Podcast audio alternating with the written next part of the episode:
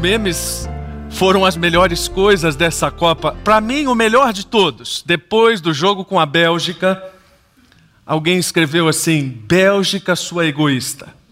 Vocês já têm saúde, educação, o mais alto IDH, e a gente só tem o futebol.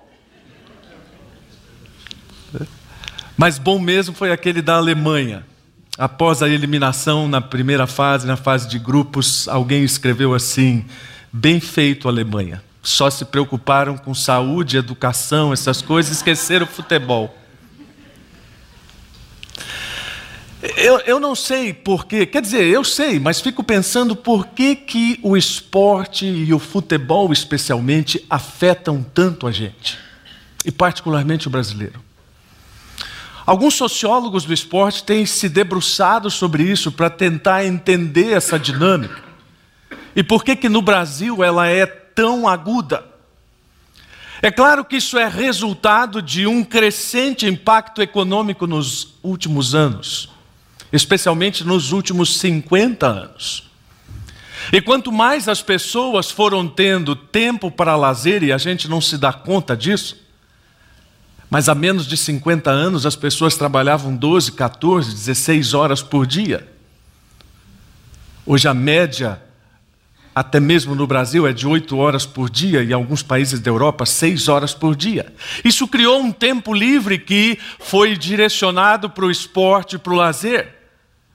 Além disso, todo tipo de mediação tecnológica possibilitou o intercâmbio de informações entre o mundo inteiro. A quantidade de pessoas assistindo a final da Copa do Mundo hoje de futebol será, mais uma vez, a maior audiência de todos os eventos do planeta. É difícil não ser afetado por isso. É difícil não ser afetado por alguma coisa que mexe hoje ou que envolve no mundo algo em torno de um trilhão de dólares. A gente é parte disso. O problema é que a gente é parte disso também num outro efeito, esse já dentro do universo evangélico. Um efeito bastante nefasto que eu chamo de espiritualidade esportiva. Isso não é bom, não, já vou avisando. São aquelas relações que pregadores e, e, e, leigos, de uma forma geral, fazem com o esporte, atribuindo à Bíblia algumas coisas que a Bíblia não quer falar sobre esporte porque não precisa falar. Todos nós lembramos daquela imagem do goleiro Tafarel na Copa de 94, ajoelhado com as mãos para o céu, e ao fundo, Roberto Baggio, que havia acabado de perder o pênalti que deu a vitória ao Brasil, e muita gente estampou essa foto como se fosse a superioridade do cristianismo sobre o budismo, que era a religião professada por ele. Esse negócio vai tão longe que as pessoas trazem para a espiritualidade da Bíblia, se é que isso é possível, uma certa espiritualidade baseada nos, nos esportes, como eu acabei de falar. Um tempo atrás, depois de pregar, uma pessoa me procurou e falou: Pastor, será que você poderia me ajudar? Eu falei: Bom, estou à sua disposição, qual é o problema? O problema é que no meu ambiente de trabalho são duas pessoas crentes, eu e mais uma. Só que essa outra pessoa, supostamente crente, tem uma visão completamente diferente da minha em, em, relação a todas as coisas. A começar pelas pessoas que não são crentes. Ela acha que todas as pessoas que não são crentes são os nossos Golias. E que nós, como crentes, somos os Davis. E eu falei: é, posso imaginar o tamanho do problema no qual você está envolvido. E quantas aplicações têm sido feitas em relação a este texto de Davi e Golias? Como se nós devêssemos ter pedras nos bolsos para atirar em todas as pessoas que estão à nossa volta que não creem em Deus. Mas este, esta não é a aplicação daquele texto. Ou então rodear os muros de Jericó. Já viram isso? Uma vez um rapaz estava numa oração, aliás, numa reunião de oração em que eu estava, não era pastor ainda, e ele disse: Olha, eu acho que nós deveríamos sair daqui agora e rodear sete vezes. Eu, para, para, para, para, para com isso. Que negócio é esse, rapaz? Você percebe como essa relação tem sido mal compreendida?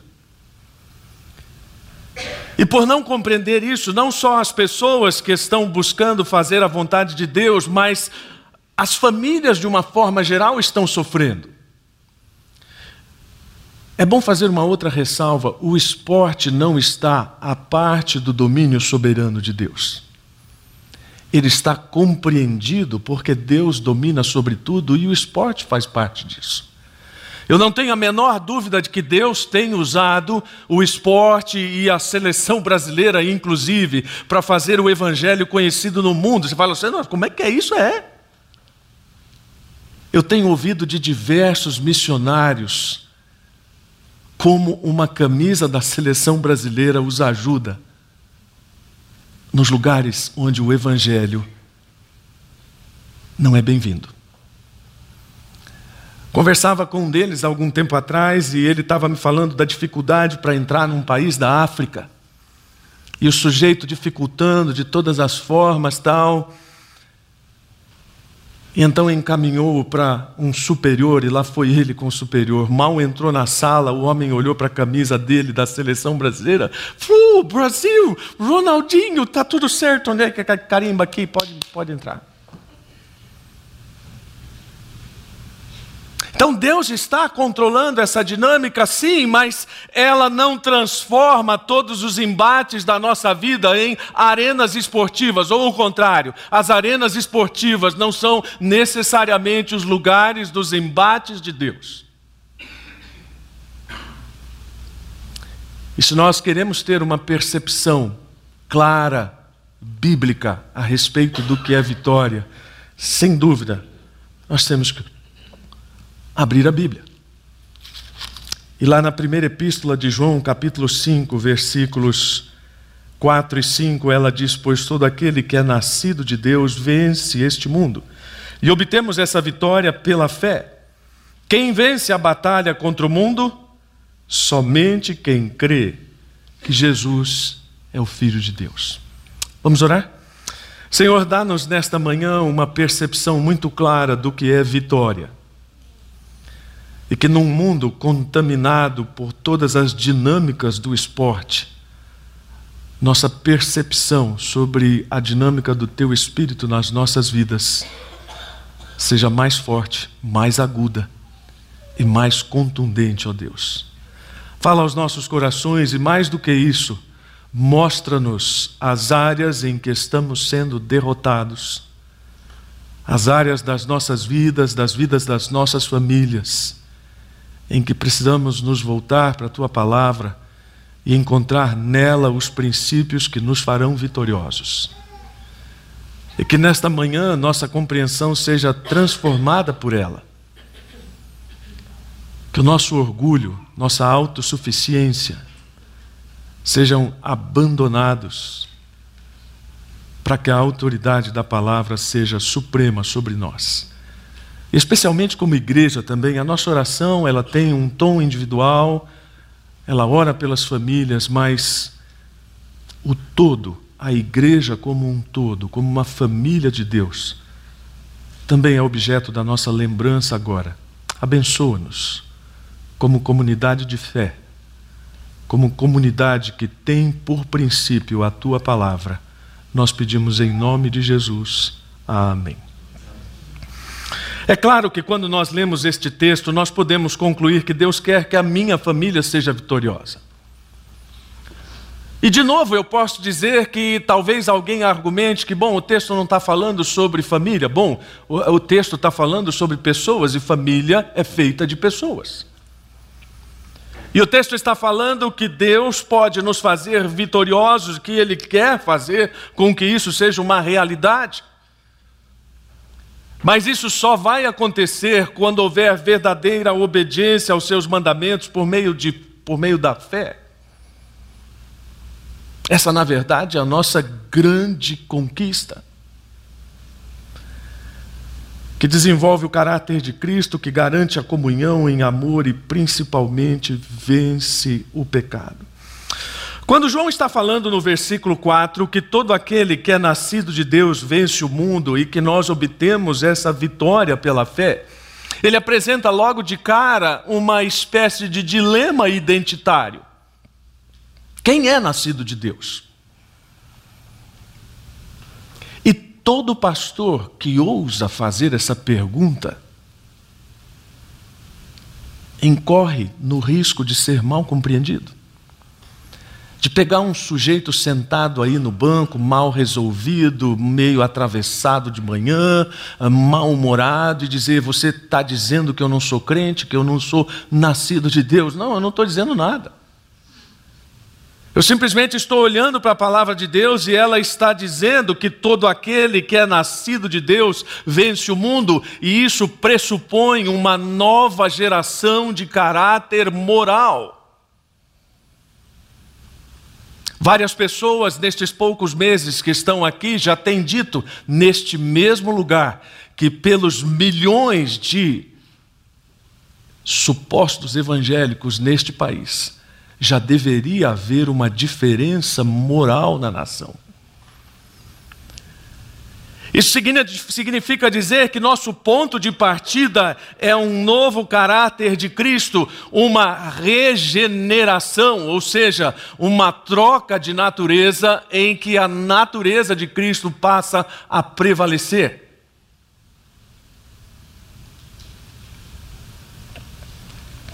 E para isso, o grande sinal é a relação com o mundo. Já compartilhei aqui com vocês que uma das coisas que eu mais gosto na atividade pastoral é lidar com gente que está começando a caminhada cristã. Como eu disse certa vez, dar a mamadeira para essa turma, ensiná-los o beabá da palavra. E quantas vezes eu lidei com essas pessoas e vi o dilema delas, quando caem no erro e pensam, mas será que eu sou crente? E elas vêm apavoradas: Olha, pastor, eu, eu menti, mas puxa vida, e agora que eu faço? Eu acho que eu não sou crente, não. E uma delas, uma vez, me perguntou assim: Como é que eu faço para saber se eu sou crente, se eu já menti três vezes seguidas? E eu tenho dito que isso é muito simples. O incômodo pelo pecado é a maior evidência disso. Nenhuma pessoa que não seja crente se incomoda com o pecado.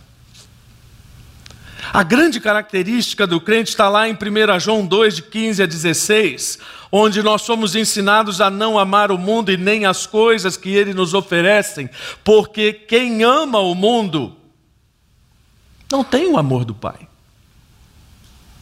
Isso significa dizer que aquelas coisas que estão no mundo, elas não nos atraem. Nós não precisamos imitá-las. Em Romanos 12, 2, o apóstolo Paulo diz: não imitem os comportamentos e os costumes. Esse tem sido um grande desafio do nosso tempo. Porque eu vejo muita gente perdida entre o que deve fazer, o que não deve fazer, o que pode fazer, o que não pode fazer. Quando deve seguir a moda, quando não deve seguir a moda, e, e muitas pessoas estão realmente perdidas nisso, e essa não é a grande questão.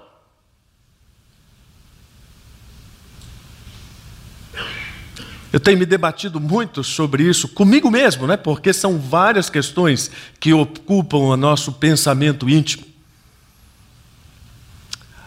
Tatuagens, volta e meia estão nos blogs evangélicos, nos temas da juventude, posso me tatuar, não posso me tatuar. E, e, eu tenho pensado nos paralelos entre o Velho e o Novo Testamento, e uma coisa que me vem à mente, sem grande aprofundamento acadêmico, é que no Velho Testamento a exigência de diversas condutas externas, de diversas marcas externas, era para que o povo não fosse confundido com todo o paganismo à volta. E agora nós estamos num contexto onde a nossa marca interior é que não deve ser confundida com tudo que está à nossa volta. Não é dizer que naquela época o interior não fosse importante. Deus fala de diversas maneiras, em muitos contextos, que o interior é que fazia dar sentido àquilo. Mas naquele contexto histórico, a evidência externa era importante. No nosso contexto, a evidência do caráter é importante. Aquilo que eu sou no meio onde eu estou. Aquilo que eu reflito de, de Deus no meio onde eu estou. E aquilo que eu reproduzo da vitória de Cristo, na forma como eu lido com as pessoas. Essa é a grande marca da vitória. Poucos jovens têm me perguntado sobre isso. Mas quando eles me perguntam, eu digo: qual é a grande marca da sua vida? É interna ou é externa? Se é interna, qual é o caráter de Cristo que está evidente para as pessoas na sua vida? Esse caráter é vitorioso ou esse caráter tem sido derrotado? Ele reflete aquilo que Jesus está dizendo em João 16, 33. Eu venci o mundo, ou ele não faz qualquer paralelo com isso?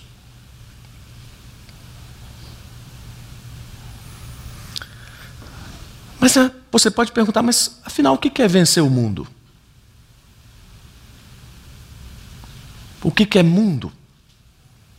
Nas lições mais básicas de teologia, nós vemos que essa palavra tem diferentes usos, especialmente no Evangelho e no de João. Mas no de João a ênfase é todo aquele sistema humano, todo aquele conjunto de valores oposto a Deus. E como cristãos, nós estamos no meio de um contexto cultural onde é preciso discernir aquilo que está oposto a Deus e aquilo que não necessariamente está oposto a Deus. Daqui a pouco nós faremos parte de um contexto global, de um jogo de futebol, que não necessariamente está oposto a Deus. Mas poderemos estar em oposição a Deus conforme o conjunto de valores que adotarmos em função desse mesmo jogo. Daí a importância do discernimento, daí a importância da palavra e a compreensão daquilo no que estamos envolvidos. E quando o apóstolo Paulo diz que nós fomos resgatados do poder das trevas, então ele está colocando isso numa dimensão extremamente ampla. E está deixando muito claro para nós que nós somos tirados de uma realidade a pior possível e trazidos para o reino de Deus, que é a melhor de todas as realidades. De tal forma que, quando nós compreendemos isso, nós podemos entender também que o nosso sistema de valores se torna absolutamente diferente de tudo que está à nossa volta. Porque, novamente, repercutindo o que o apóstolo Paulo diz, nós consideramos aquilo que é ganho como perda. E o contrário também faz sentido. Lá em Filipenses 3,17 ele diz: Pensava que essas coisas eram valiosas, mas agora eu as considero insignificantes por causa de Cristo. Se você tem algum tempo e leu as traduções antigas desse texto, vai lembrar da tradução que diz: Considero estas coisas como esterco. Que coisas? Aquelas que a própria palavra de Deus diz que não são necessariamente o que o mundo está pensando. Um dos textos que me incomoda muito não está projetado, mas é Lucas 16, 15b. Aquilo que este mundo valoriza é detestável aos olhos de Deus. Cada vez que eu leio esse texto, eu fico me perguntando: Senhor, faz na minha cabeça essa lista muito clara das coisas que o mundo valoriza, mas que o Senhor detesta. Para que eu não incorra em nenhuma delas. Especialmente, não é que o ambiente da igreja seja prioritário em relação ao outro ambiente, mas especialmente no cuidado com as coisas da igreja. Uma delas que me vem à mente agora, disputa de poder. Sabe o famoso quem manda aqui? Já lidei com algumas pessoas dessas ao longo da minha trajetória ministerial. Pessoas que fazem questão de dizer quem manda aqui. Esse não é o valor do Senhor Jesus, especialmente para a igreja, até porque está muito claro nas Escrituras que quem manda aqui é o Senhor Jesus. E que, portanto, não precisamos estar envolvidos em disputas de poder, disputas de precedência, porque isso certamente é oposto àquilo que Deus valoriza. E muito mais, além de fazer uma lista, nós precisamos entender que a dimensão e, e, a natureza desta luta não são aquilo que estamos vendo. Outra lembrança clara da palavra, você que tem um tempo de vida cristã, conhece esse texto de cor e salteado. Nós não estamos lutando contra inimigos de carne e sangue. A nossa luta é espiritual. E isso fazia muito sentido naquele tempo onde havia um Nero, um Domiciano, pessoas para fazerem atrocidades e coisas terríveis com os cristãos. Dizer às pessoas daquela época que a luta não era contra aquele poder era quase um grande absurdo. Como assim não é contra esse grande poder? Esse grande poder está dominando o mundo e está matando os cristãos. E o apóstolo Paulo diz: não, não é com esses caras que a gente tem que se preocupar. Rapaz, o cara vai me fazer uma tocha humana e não é com ele que eu tenho que me preocupar. Não. É com aquilo que está além da nossa percepção, aquilo que é espiritual. E é por isso que nós estamos sendo permanentemente distraídos daquilo que realmente está em jogo. É, é, estranho falar né, o que está em jogo em relação às coisas de Deus, mas é, mas é o que está em jogo. A autoridade das Escrituras. Sabe que está em jogo na sua família? A autoridade das Escrituras. Sabe que está em jogo na sua relação, marido e mulher? A autoridade das Escrituras. Sabe o que é que realmente está importando no seu relacionamento com os filhos? A autoridade das Escrituras.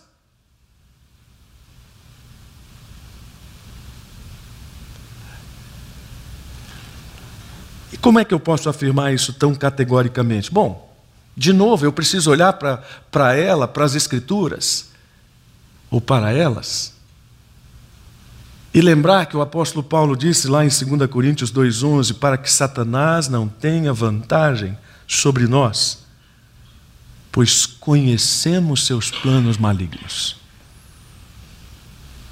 Será que conhecemos? Pais e mães, vocês realmente conhecem quais são os planos malignos que estão sendo apontados para sua família?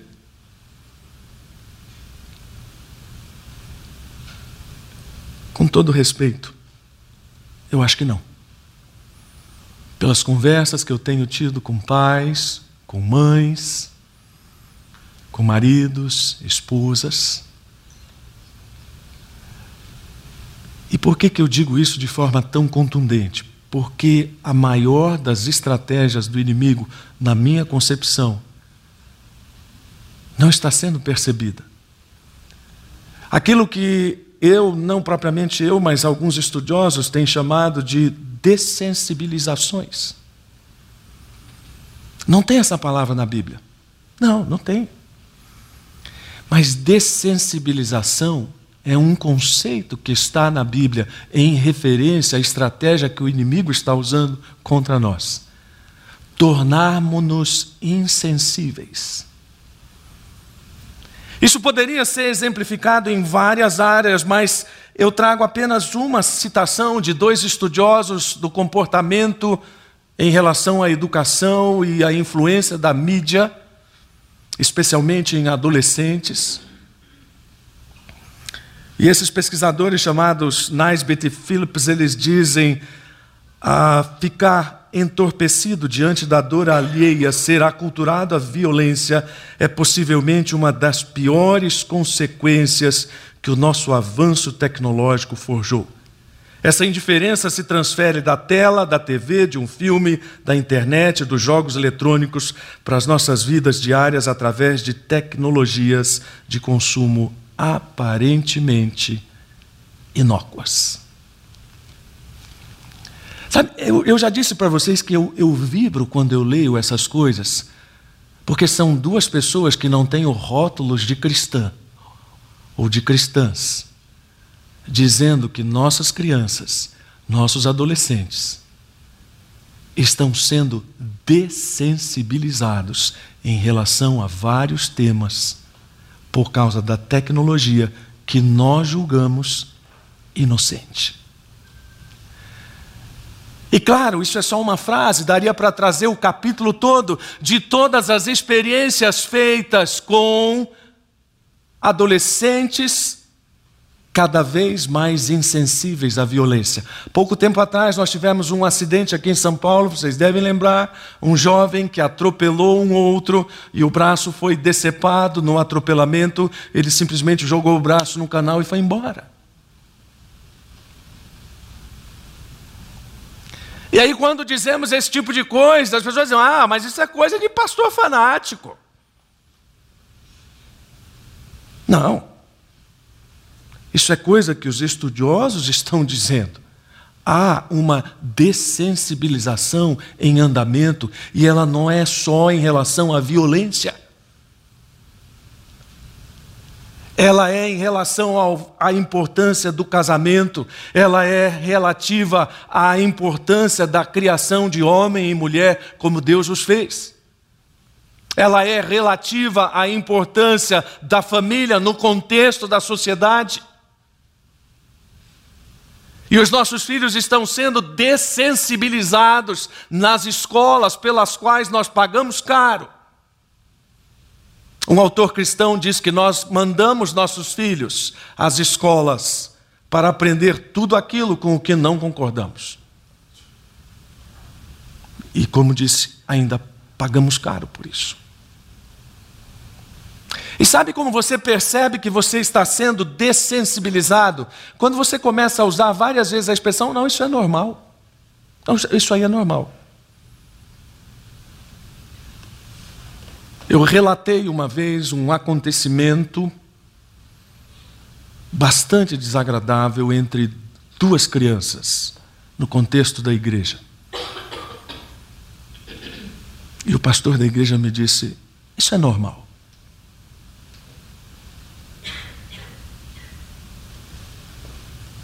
Não posso concordar com isso.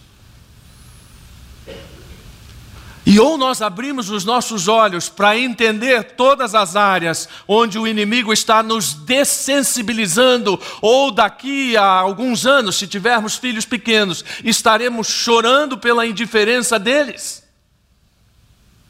Mas eles foram dessensibilizados. Há um fenômeno que tem assustado os estudiosos nos Estados Unidos e é o elevado índice de suicídio de idosos. E mais uma vez, sociólogos, psicólogos, todo mundo se debruça sobre a questão para saber o que é está acontecendo. Uma das conclusões óbvias. Essa é a geração que primeiro abandonou seus filhos, que terceirizou a educação dos seus filhos. Fenômeno que, inclusive, eu disse que se estendeu pelas igrejas porque as igrejas criaram o hábito então de toda a estrutura para as crianças paralela aos seus cultos. Eu presenciei diversas cenas de casais chegando para os ambientes de culto e desesperados: onde é que eu largo essa criança? Pais que não têm convívio com seus filhos das sete da manhã às vinte e três da noite ou às 11 da noite e não querem também o convívio com eles em uma hora e meia de culto ou de celebração. E como eu disse, voltando nos Estados Unidos, os efeitos disso já estão sendo sentidos há pelo menos duas décadas. Esses filhos que primeiro foram abandonados, agora são os que estão abandonando seus pais idosos. Nas clínicas de repouso, nos asilos. E esses idosos estão se matando, especialmente nas épocas de Natal e Ano Novo. Não tem nada fora desse fenômeno de ação e reação. Aquilo que o diabo está fazendo para dessensibilizar no contexto da família vai custar caro no futuro, se é que já não está custando. Repito, mencionei apenas a questão da violência, mas isso é muito mais amplo. Se nós entrássemos na área das questões ligadas à sexualidade, isso seria, eu acho que ainda mais apavorante.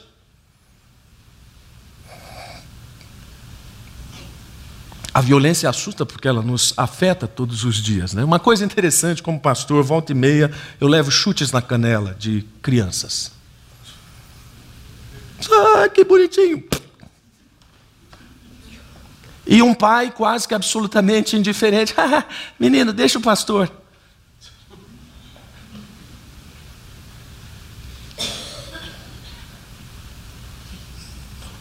Eu fico pensando o que está acontecendo nesse contexto. Segunda estratégia, a tirania do presente. Quando nós falamos em mundo, nós estamos falando, como eu disse, de todo um complexo de filosofia, de compreensão de conceitos. E a base desse conceito existencial, nihilista, é o presente tem importância. Para que pensar no futuro? O passado não nos importa. Há um dado impressionante a respeito de crianças e jovens. Uma boa parte das crianças do nosso tempo, na verdade, mais de 50%, não tem avós. Você fala assim, nossa, mas e, e qual a importância disso? Terrível. Sem conexões com o passado. Crianças sem compreensão do que é um idoso. Você já viu criança assustada com medo de idoso? Eu já vi. Crianças sem o convívio de idosos à sua volta, por falta dessas conexões transgeracionais. Isso tem consequências sérias espiritualmente, porque grande parte da nossa juventude não está sendo ensinada a respeito das consequências futuras dos seus atos presentes e a respeito da realidade da vida que não é só presente, é futura. E todo mundo sabe que no cerne da pregação do Evangelho está o juízo de Deus, que virá sobre todos os atos. Então, que pena quando a gente tem que lidar com uma pessoa que não consegue enxergar além do presente. Com uma pessoa que não consegue olhar para aquilo que a domina, seja a ideia de presente ou seja a ideia de todo tipo de prazer sensual. Quando a gente fala em prazer sensual, a gente não está falando só de sexo. A gente está falando de tudo aquilo que dá prazer para você. Eu lidei com um rapaz uma vez e ele disse para mim assim, pastor, ah, eu me sinto um pouco culpado. E eu digo, por quê? O que é que ele aflige? Me causa um prazer enorme entrar todo dia no computador e eu estou viciado nisso para olhar o saldo da minha aplicação. Falei, rapaz, você tem um problema. E aí ele me disse, sabe, eu me sinto duplamente culpado. Eu não me sinto apenas culpado em entrar várias vezes e compulsivamente na internet para olhar o saldo da minha aplicação, mas eu me sinto culpado também porque não tenho nenhum problema. Eu disse, bom, isso é fácil de resolver, a gente ora agora. Não, não, não é, foi isso que eu quis dizer. É que eu fico olhando para outras pessoas da igreja que têm problemas, eu me sinto culpado.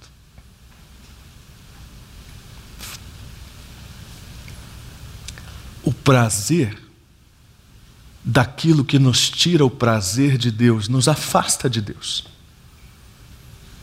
E nos dá uma percepção equivocada do que é vitória. E nós podemos esquecer que um dos objetivos principais do apóstolo João aqui nessa carta é a preocupação com o contexto daquela época de uma verdadeira, uma verdadeira antinomia, uma falta de regra, por causa de um ensino herético que dizia que a gente tem que se preocupar com a alma. O corpo é, é uma realidade secundária. Então, o que fizermos com o corpo não terá a menor importância. Tudo isso que João está dizendo é: peraí, coisa não é bem assim. Essa fé da qual nós estamos falando, que é a fé que garante a vitória no mundo, é um negócio bem mais amplo. É um negócio bem mais profundo, bem mais importante, bem mais relevante para todo o contexto. Não é aquilo que você pensa que tem quando você acredita em alguma coisa. Aliás, essa talvez seja uma trajetória que a igreja do nosso tempo precisa corrigir urgentemente. Fé, meus irmãos, não é aquilo que você pensa que acredita. Fé é um conjunto de coisas objetivas reveladas pela palavra de Deus. E como a experiência do nosso tempo tem se colocado sempre acima da palavra e a valorização da experiência tem relegado a palavra segundo plano, nós achamos que fé é aquilo que nosso coração alimenta. Em sentido secundário, talvez, mas em sentido primário. Repito, é aquele conjunto de revelações da palavra. E os autores bíblicos escreveram o que escreveram com convicção plena da importância disso. Aliás, acho que essa frase está aí projetada. Ah, ou acho que não. O local da revelação não era tanto propriamente da imaginação, mas da história. Puxa, esse é um negócio que dá vontade de parar aqui para falar isso. Né? você fala, não, pastor, melhor ter vontade de parar para encerrar. Não, vontade de parar para explicar que a fé no contexto do Velho Testamento não é coisa de pieguice do coração, mas é coisa de história, é fato. O êxodo não é uma emoção para o povo de Israel, o êxodo é um fato histórico. Porque toda a religião do povo de Israel é construída sobre história, sobre intervenções históricas, sobre fatos históricos que se tornam monumentos na vida do povo, monumentos de fé, enquanto todo o paganismo à volta é construído nas experiências pessoais, nas percepções íntimas, nas revelações da natureza. O Deus de Israel é o Deus da história. Isso então tem um sério impacto para isso. Aquilo que Robert, Robertson, na verdade, diz que um credo é tão necessário para a igreja quanto uma espinha vertebral para o corpo humano. No que nós cremos, como igreja, no que você crê. Todas as pessoas com quem eu trabalho em nível de mentoreamento ou de aconselhamento são incentivadas a escrever um credo pessoal pessoal reclama, hoje não gosta de escrever muito, tá, mas é preciso escrever. Eu gosto daquela frase que diz: escrevo para saber o que penso. Então é preciso colocar no papel no que creio. Bom, eu creio que apesar de todas ou de todo esse contexto onde Cristo parece irreal, a vitória dele já está determinada e se consumará. Esse é um dos aspectos importantes da minha convicção. e que me dá certeza de que a minha vida vai ser vivida dentro desses valores, apesar de todo o contexto. Quando nós olhamos para a história e vemos especialmente na história dos imperadores romanos todas as atrocidades cometidas contra cristãos, nós pensamos as experiências íntimas não seriam suficientes para que essas pessoas passassem por aquilo e não negassem a Cristo. Era preciso alguma coisa mais parruda, mais encorpada. Tal como o conjunto da revelação. Ou então aquelas pessoas não teriam suportado ficar presas a cruzes e a postes com suas carnes penduradas, vendo seus algozes jogarem sal e vinagre em feridas abertas colocando pontas embaixo de unhas e perfurando olhos, derramando chumbo quente em gargantas de cristãos, em nome de experiências íntimas? Não. Em nome da fé em Cristo. Timothy Keller diz que a mensagem básica do cristianismo se distingue na raiz dos pressupostos da religião tradicional. Os fundadores de todas as outras principais religiões eram, em essência, mestres, não salvadores. Eles vieram para dizer: faça isto e você encontrará o divino, mas Jesus veio essencialmente como Salvador e não como mestre, embora também tenha ensinado. E ele disse: Sou o divino que veio até vocês para fazer o que vocês não eram capazes de fazer sozinhos. A mensagem cristã é de que não somos salvos pelo nosso histórico. Por isso, o cristianismo não é religião nem irreligião, mas algo totalmente diverso. Nenhuma família vai ser vitoriosa se não for pela fé em Cristo. Nenhuma família vai experimentar aquilo que Deus tem reservado para essas pessoas, se não se voltarem para as Escrituras. Isso significa dizer que, mesmo nas situações mais adversas, como em Romanos 8,37, nós podemos estar firmados na fé, não importa o que aconteça. E o que Paulo está dizendo em Romanos 8,37 é: Mas apesar de tudo isso, somos mais que vencedores por meio daquele que nos amou. Esse texto tem sido muito usado fora de contexto né? para proclamar vitórias, mas não no contexto que Deus estabeleceu. Porque se você olhar bem o que vem antes disso, é uma listinha terrível. E Paulo diz: apesar disso, nós somos vencedores. As famílias só serão vitoriosas e firmadas na fé para obedecer quando entenderem 1 João 5, 2, 3, nós sabemos que amamos os filhos de Deus, se amamos a Deus e obedecemos os seus mandamentos. Amar a Deus significa obedecer a seus mandamentos, e os seus mandamentos não são difíceis. A palavra de Deus não está dizendo que as famílias devem relativizar os seus mandamentos e dizer, olha, isso funcionou naquela época, como eu preguei há duas semanas atrás. Mas isso significa dizer, isso funciona para os nossos dias. Isso é, na verdade, aquilo que precisamos para os nossos dias. Nossas famílias precisam da palavra de Deus e da obediência aos mandamentos. Nossas famílias precisam disso para insistir na forma como em 1 Coríntios 15, 57, 58, nós ouvimos mais uma vez o ensino de Paulo, graças a Deus, que nos dá a vitória sobre o pecado e sobre a morte, por meio de nosso Senhor Jesus Cristo. Portanto, sejam fortes e firmes. Não desistam.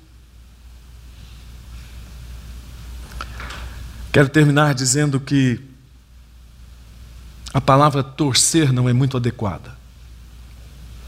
Mas como nós estamos em clima esportivo, quero dizer, torço pelas famílias da CB Moema. Claro que eu faço uma coisa bem mais séria que isso, que é orar pelas famílias da CB Moema. Orar para que elas sejam vitoriosas sobre toda essa realidade do mundo pela fé.